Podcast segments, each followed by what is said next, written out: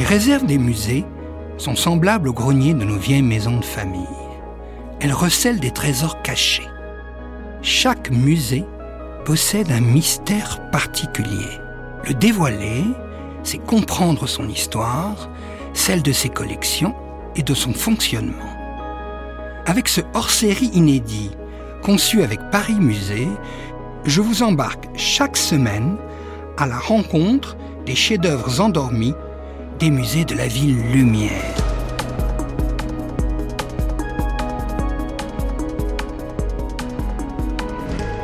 Laissez-vous emporter par une fabuleuse traversée dans les entrailles des catacombes, les dédales du palais Galliera, du musée Carnavalet et de bien d'autres encore.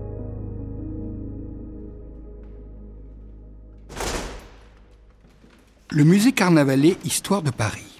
Explorer le musée Carnavalet Histoire de Paris, situé dans le quartier du Marais à Paris, c'est un peu comme si la ville nous était contée car l'institution est un miroir que la capitale se tente à elle-même pour laisser deviner sa beauté immémoriale, mais aussi ses métamorphoses, imposées par les soubresauts de son histoire mouvementée.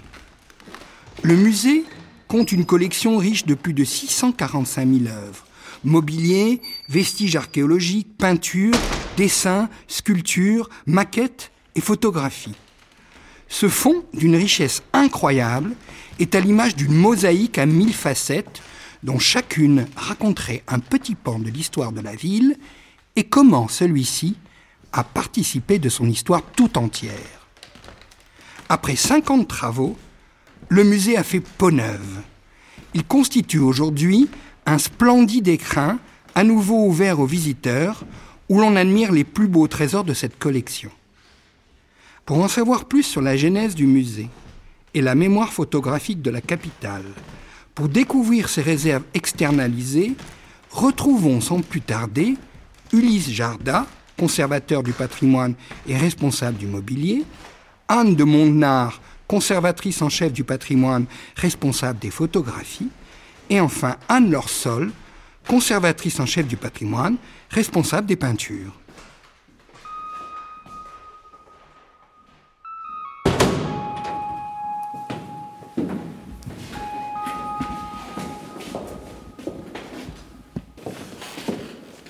Donc maintenant, nous allons rejoindre Ulysse Jarda, qui est conservateur du patrimoine, responsable du mobilier.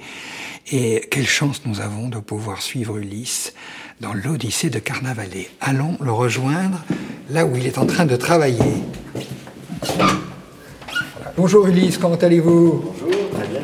Ah, écoutez, on est ravis de venir dans une pièce euh, vraiment un peu emblématique du parcours. Alors oui, on est dans une pièce en effet emblématique du parcours et même de l'historique du musée Carnavalet, ce qui nous permet d'évoquer la création de ce musée, qui est le premier musée créé par la ville de Paris. Alors, on avait prévu de l'ouvrir dès le Second Empire. Il y avait même une série de décors qui avaient été entreposés dans les greniers de l'hôtel de ville, mais qui ont intégralement brûlé avec la commune et l'incendie de l'hôtel de ville. Et c'est finalement uniquement dans les années 1880 qu'on peut enfin ouvrir ce musée qui demeure tout de même chronologiquement parlant le premier musée créé par et pour la ville de Paris. Donc pour témoigner de cette histoire qui avait été chamboulée en tout cas au niveau de l'urbanisme par Haussmann, lui-même à l'origine de la préservation de l'hôtel Carnavalet pour en faire justement un musée où l'on découvrirait ces richesses préservées d'un Paris désormais en train de changer de visage.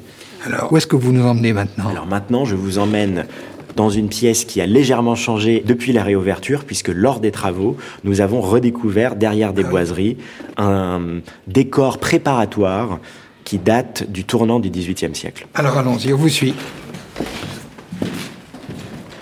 et c'est probablement quelque chose d'assez unique, à la fois cette reconstitution, cette intégration des éléments d'un puzzle pour en faire un, finalement un, musée qui, euh, qui est à lui, à lui seul un monde en soi presque. Exactement, et c'est ça qui est fascinant. Et donc cette enfilade de pièces nous présente différents mobiliers, mais aussi différents décors de boiserie qui, la plupart du temps, ne sont pas originellement destinées à figurer dans l'hôtel Carnavalet. La plupart de ces boiseries ont bien été réalisées au XVIIIe siècle, mais pour d'autres monuments parisiens. Et lorsque ces monuments ont été détruits, modifiés au XIXe siècle, on en a détaché ces décors de boiserie pour ensuite en remonter une grande partie dans l'hôtel Carnavalet. Donc là, c'est le musée qui s'adapte au décor et non pas le décor qui s'adapte au musée. C'est exactement cela. Donc là, vous ouvrez un immense panneau et en effet, nous nous trouvons devant... Euh, euh, est-ce que vous pouvez nous décrire, ce mur peint? En effet, derrière euh, ce double panneau, nous préservons un décor redécouvert durant les derniers travaux qui ont permis de repenser l'intégralité du parcours du musée.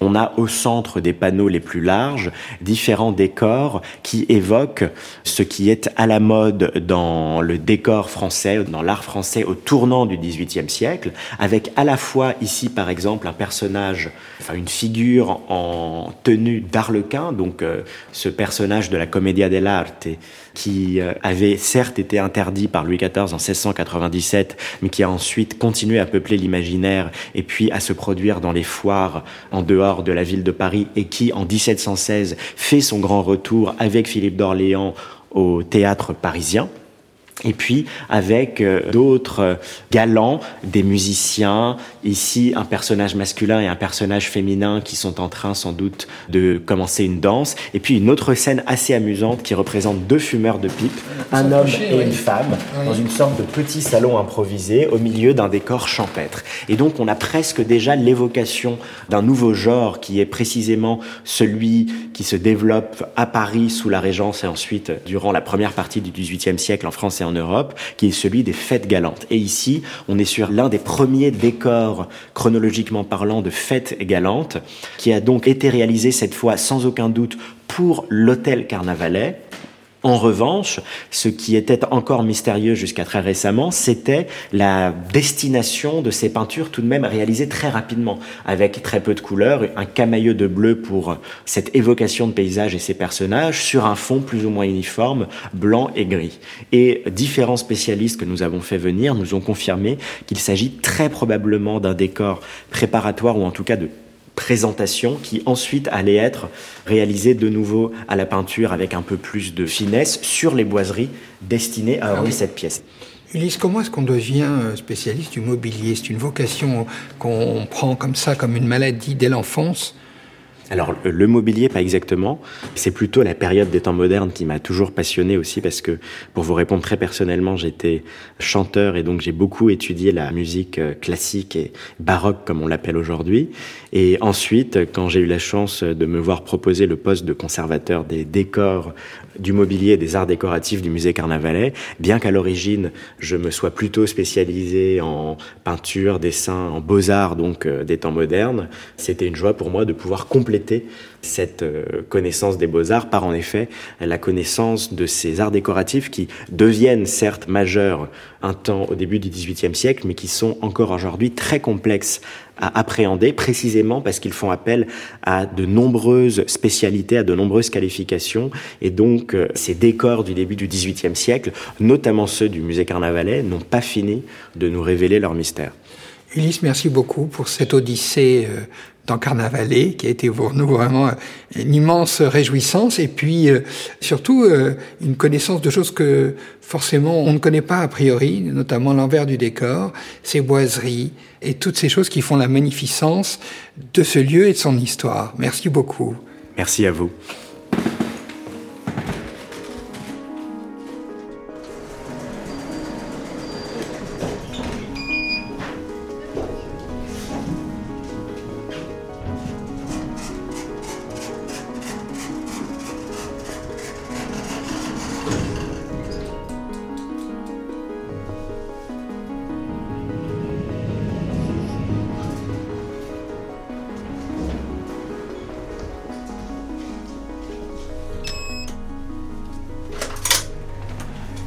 Nous allons pénétrer dans un autre lieu qui est la réserve photographique. Et donc notre oreille, œil, va se fixer sur les photographies du Paris. Allons-y. Et nous allons retrouver maintenant Anne de Mona, qui est conservateur en chef, spécialiste du fond des photographies du musée Carnavalet. Bonjour Anne, comment allez-vous Bonjour, très bien, bienvenue. Bon, alors nous sommes dans votre antre où se trouve euh, donc conservée une partie des photographies de la collection. La plus grande partie La plus même. grande partie. Alors la collection du musée Carnavalet, ça comporte euh, combien d'œuvres et quel type d'œuvres? La collection de photographies, elle couvre toute l'histoire de la photographie depuis les origines, avec les premières techniques, et elle va jusqu'à nos jours. Et on est autour de 100 000 items. Et alors qu'est-ce qu'il y a comme type de catégorie? Il y a des paysages, il y a des portraits, il y a des immeubles. il y a Alors des comme c'est une collection qui est en lien avec l'histoire de Paris, on a beaucoup de photographies d'architecture, d'urbanisme, de portraits, et des photographies liées aussi à des événements. Alors je me posais une question en me préparant à venir vous voir, c'est est-ce que finalement ça coïncide avec euh, la découverte de la photographie Est-ce que immédiatement après la découverte de la photographie, il y a des œuvres qui rentrent dans la collection? Non, c'est un peu plus tard, puisque la, création du musée Carnavalet, c'est dans les années 1860, que l'invention de la photographie, c'est la fin des années 1830. Mais quand le musée ouvre au public en 1880, il y a déjà des photographies qui rejoignent la collection. Bon, on a eu une petite euh, perte euh, dommageable, c'est qu'en en fait, il y avait un embryon de collection de photographies qui s'était constitué, qui avait été stocké euh, à l'hôtel de ville. Et malheureusement, pendant la commune, cet embryon de collection est parti en fumée. C'est comme un peu des strates qui seraient superposées où on verrait la métamorphose en fait de la ville au travers des photographies. Oui, tout à fait. Ça peut être un, un projet comme ça, effectivement, de, de voir la ville évoluer à, à travers euh, les regards de différents photographes qui se sont succédés à différentes périodes et qui ont travaillé sur l'ensemble du tissu parisien. Et vous voulez nous emmener donc euh, Oui, je vous ai préparé une, une boîte. ah la boîte mystérieuse. Alors Une boîte avec un photographe qui est vraiment associé à l'histoire de Paris et qui s'appelle euh, Eugène Adjet. oui. quelqu'un qui n'a pas commencé par la photographie, mais qui a eu une vie avant euh, lui de comédien. Il arrive à la photographie sur le tard, euh, à l'âge de 30 ans. Et pendant près de 40 ans, il va photographier euh, Paris, et notamment le, le centre de Paris, en essayant de collectionner, comme il le dit, en fait, tout ce Paris qui est en train de disparaître. Et donc là, je voulais vous montrer euh, un tirage euh, des images euh, très connues du photographe, mais qu'on a retrouvé euh, dans un particulièrement très bon état de, de conservation. Donc là vous ouvrez une boîte. Oui, j'ouvre la boîte où il y a déjà, euh, il y en a beaucoup des photographies, donc on va en faire passer plusieurs avant de, de trouver celle qui nous intéresse. Voilà, c'est celle-là. Voilà. Rappelez-nous, c'est des photographies qui datent de quelle époque? Alors, Adjé, lui, il a commencé à faire des photographies à la fin du 19e siècle et il est mort en 1927 et il a pratiquement fait des photographies jusqu'à la fin de sa vie. Et la photographie que je vous montre, elle date du tout début du 20e siècle. Et c'est un moment où euh, Adjé est intéressé par les, les enseignes euh, parisiennes. Donc il va euh, photographier un, un certain nombre. Et dans la photographie que je vous montre, en fait, il n'y a pas qu'une enseigne euh, à voir, puisqu'on est devant une enseigne de marchand de vin, un cabaret aussi qui s'appelle À l'homme armé. Donc on voit effectivement très bien l'enseigne au-dessus de la porte, mais on est interpellé par un, un visage, un monsieur qui se tient derrière la vitre et qui est en, en train d'échanger un regard assez intense avec le, le Avec le photographe. C'est un homme très soigné, très bien peigné, avec une moustache. On voit qu'il a un habit, voilà, Oui. il a un papillon, une veste de, de soirée. Et on sait que le photographe euh, travaillait plutôt au petit matin, donc euh, on peut se raconter plein d'histoires. euh, Vous avez raison, il y a plein d'histoires à l'intérieur d'une histoire. Voilà, Hein? c'est ça. Moi, c'est ça qui m'intéresse aussi dans, dans cette image et la relation qu'on peut avoir euh, avec euh, un sujet qui est donné et puis toutes les les- histoires possibles. variantes euh, Voilà, possibles. c'est ça. Et alors, ces photographies, au fond, jalonnent l'histoire de la ville de Paris, hein, de la capitale. Oui. Est-ce qu'on peut dire que finalement, quand on a trouvé certaines photographies, elles ont d'une certaine manière réécrit une histoire? Est-ce que euh, ces photographies ont dit quelque chose de différent?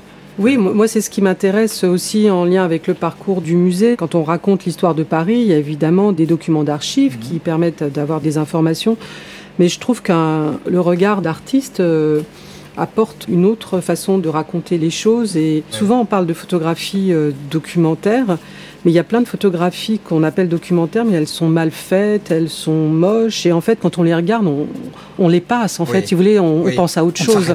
On s'arrête pas. Moi, ce qui m'intéresse, c'est au moment où on a envie de s'arrêter, parce que euh, le photographe arrive à, rendre le, sujet tellement intéressant. En fait. Vous avez une œuvre contemporaine à nous montrer? Oui, oui, j'en ai ah, voilà Bon, donc là, on quitte le passé, la boîte se referme, et nous allons vers une autre boîte. Alors là, non, je pense qu'on va aller dans un tiroir. Ah, dans un tiroir,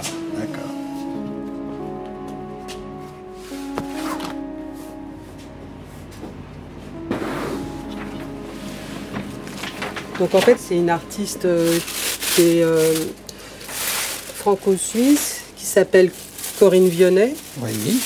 Et euh, qui, depuis le 2005, travaille à partir d'images qu'elle collecte sur les réseaux sociaux. Oui. Et ce qui est intéressant, c'est que à partir d'images très banales qu'elle collecte, puisqu'en fait, elle veut montrer que quand on va visiter un, pays, on a tous tendance avec un smartphone à refaire une image qu'on a déjà vue. Et donc elle, interroge cette façon de reproduire euh, sans fin la, la, même image. Et puis ça permet aussi d'évoquer la question du tourisme de masse. Et ce qui me fascine, c'est comment, avec des images finalement très banales et répétitives, elle arrive à créer des œuvres qui sont plutôt attractives et poétiques. Et là, c'est intéressant parce qu'on voit une vue de Notre-Dame. Voilà, c'est ça. Et le motif usé, puisqu'il est photographié, refotographié, et là sublimé par euh, son œuvre. Eh écoutez, Anne, merci beaucoup de cette visite. Moi, ce que je retiens, c'est que votre attachement à la photo dans sa matérialité lui donne un, caractère presque vivant. C'est-à-dire quand on, on, vous voit commenter cette photographie là de Notre-Dame de Paris, c'est plus qu'une photographie. Oui, c'est ce que j'aimerais transmettre. Vraiment, effectivement. Merci beaucoup, Anne. Merci à vous.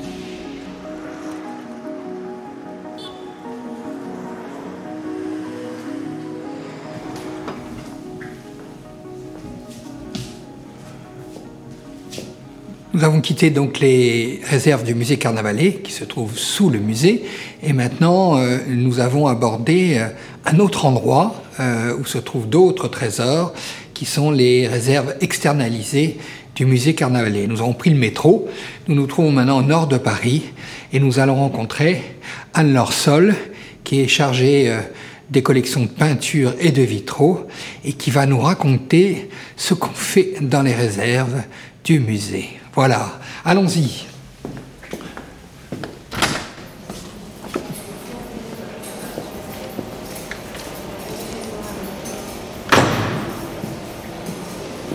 Alors je l'aperçois là-bas. vous êtes en train de travailler, là, je vois pencher sur des œuvres. Oui, tout à fait. Qu'est-ce que vous faites? Écoutez, on prépare euh, le départ euh, en Australie, euh, à Bendigo, près de Melbourne, d'environ 70 peintures du musée Carnavalet qui vont être prêtées à partir du mois de mars prochain. Quelle aventure Oui. Est-ce que vous serez de l'aventure Oui, je serai de l'aventure. avec les... Escorter les peintures Alors, euh, on sera plusieurs, à vrai dire, hein, parmi l'équipe du musée à faire le voyage, parce qu'il y a non seulement 70 euh, peintures, mais il y a aussi des enseignes, des affiches, des sculptures, et euh, la totalité d'une boutique de parfumerie, la boutique du parfumeur Oubigan, qui ah va être aussi euh, reconstitué là-bas euh, en Australie. Extraordinaire. Alors vous savez à quel point on est heureux d'être ici, puisque je crois que personne ne pénètre dans ces réserves. Qu'est-ce qu'elles recouvrent, ces réserves? Alors ici, vous êtes dans des réserves qui sont essentiellement consacrées euh, aux peintures. La spécificité de ces réserves, c'est qu'elles sont mutualisées, c'est-à-dire qu'elles accueillent les collections de plusieurs musées de la ville de Paris. Donc ce sont des espaces extrêmement modernes, très sécurisés. Alors là, on, voit une immense table sur laquelle vous êtes en train de travailler. et des œuvres qui sont éparpillées. Qu'est-ce que vous faites avec ces œuvres, Art alors, euh, ces 70 peintures ont besoin d'être euh, constatées. C'est-à-dire qu'on fait ce qu'on appelle un constat d'état. C'est une sorte de carnet de santé de l'œuvre où euh, on examine tous les désordres possibles, les craquelures, les écailles, les jaunissements, les éraflures, tout ce qui peut avoir voilà, un peu altérer l'œuvre. Et c'est très important de noter tout cela avant le départ. On fait la même chose pour le cadre pour voir si pendant le voyage, pendant la durée de l'exposition et après au retour de l'œuvre, il n'y a pas eu de modification de cet état. Alors on revient à la maison et là on regarde si... Ah euh, oui, absolument. On regarde au départ de Paris, on regarde à l'arrivée en Australie, mhm. on regarde au départ d'Australie et on regarde à l'arrivée à Paris. Vous voyez, les choses sont extrêmement contrôlées. Extrêmement rigoureuses. Alors, euh, cette exposition, quel en est le thème? L'idée de cette exposition, c'est de montrer les transformations de la ville entre 1880 et 1920 à peu près. Et c'est une exposition qu'on a conçue en l'organisant par euh, quartier parisien afin de faire découvrir au public australien qu'on s'est imaginé peut-être euh, peu familier de la topographie euh, parisienne, de faire découvrir comme ça des lieux un peu emblématiques de la ville, qu'il s'agisse de Montmartre, euh, des Champs-Élysées, mais aussi de thématiques qui sont strictement parisiennes, les jardins parisiens, les ponts. Ce matin, on a quitté une œuvre photographique de Notre-Dame, et là, tout d'un coup, mon regard se pointe vers une autre Notre-Dame est-ce qu'on peut aller la voir? Oui, bien sûr. Ah, voilà, parce qu'elle est, elle est tout de blanc et de gris vêtue. Il s'agit d'une œuvre de qui Alors, il s'agit d'une œuvre du peintre Albert Marquet. C'est un tableau euh, qui fait partie en fait d'une série puisque vous savez que Marquet avait son atelier euh, quai Saint-Michel. Et donc, euh, il a peint la Seine et Notre-Dame à plusieurs reprises en étudiant comme cela les variations atmosphériques, climatiques. Et le tableau que vous admirez en ce moment montre le monument sous la neige. Cette réserve, en fait, c'est intéressant parce que souvent on a la représentation euh, des chefs-d'œuvre en réserve euh, qui mm. sont dans des caisses, qui ne bougeront plus. Mm. Et en fait, on se rend compte que ces œuvres sont tout le temps en mouvement. Hein, oui, et c'est ce qui est très intéressant avec cette opération australienne aussi, c'est que toutes les œuvres qui ont été retenues étaient en réserve. Elles ne font pas partie du parcours. Donc ça a donné lieu à une campagne de restauration extrêmement importante, de documentation aussi, puisque c'était des œuvres sur lesquelles on ne travaillait pas de manière régulière. Et donc euh, il a fallu vérifier euh, les dates des auteurs, euh, le contexte dans lequel elles ont été produites, etc. Donc ça a permis de remettre à niveau aussi beaucoup de connaissances concernant chacune de ces œuvres. Et puis de remettre en lumière un certain nombre de peintures, d'objets, de sculptures qui n'étaient pas montrés actuellement dans le parcours permanent. Alors ce qui nous a beaucoup intéressé aussi euh, en rencontrant vos confrères et consoeurs, c'est de constater en fait que le musée Carnavalet est presque un, un centre de recherche, c'est-à-dire qu'on continue à chercher sur les œuvres. Ah bah oui, sans fin. Et c'est toute la spécificité, je pense, du musée Carnavalet, qui est à la fois un musée d'art et d'histoire, et qui permet de relier euh, une collection euh, qui à première vue relève des beaux-arts, avec euh, des problématiques euh, historiques, politiques, euh, qui sont extrêmement profondes, intéressantes. Bon, écoutez, on a fait un voyage dans Paris, on a fait un voyage dans les réserves, et merci beaucoup. Merci, moi, Vraiment. merci beaucoup. Et merci beaucoup de cette ouverture vers vos collections. Merci.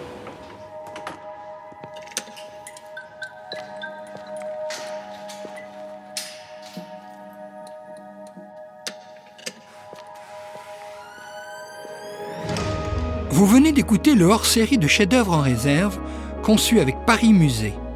Pour découvrir les réserves d'autres institutions, retrouvez l'ensemble des épisodes de la série sur toutes les plateformes de podcast. N'hésitez pas à nous faire part de vos commentaires, étonnements ou envies, et en attendant, pour ne rater aucune sortie, abonnez-vous. Chef-d'œuvre en réserve est une création originale, l'Acme Productions, développé en collaboration avec Paris Musée, d'après une idée originale de François Genesini. Rédaction en chef et direction de production Victoria Lebolox Salama. Production et éditorialisation Marie-Laurence Chéry. Réalisation son Nicolas Mollet. Prise de son Yanis Dokuto et Ismaël Kamara. Enfin mixage Ben Oriel. À bientôt!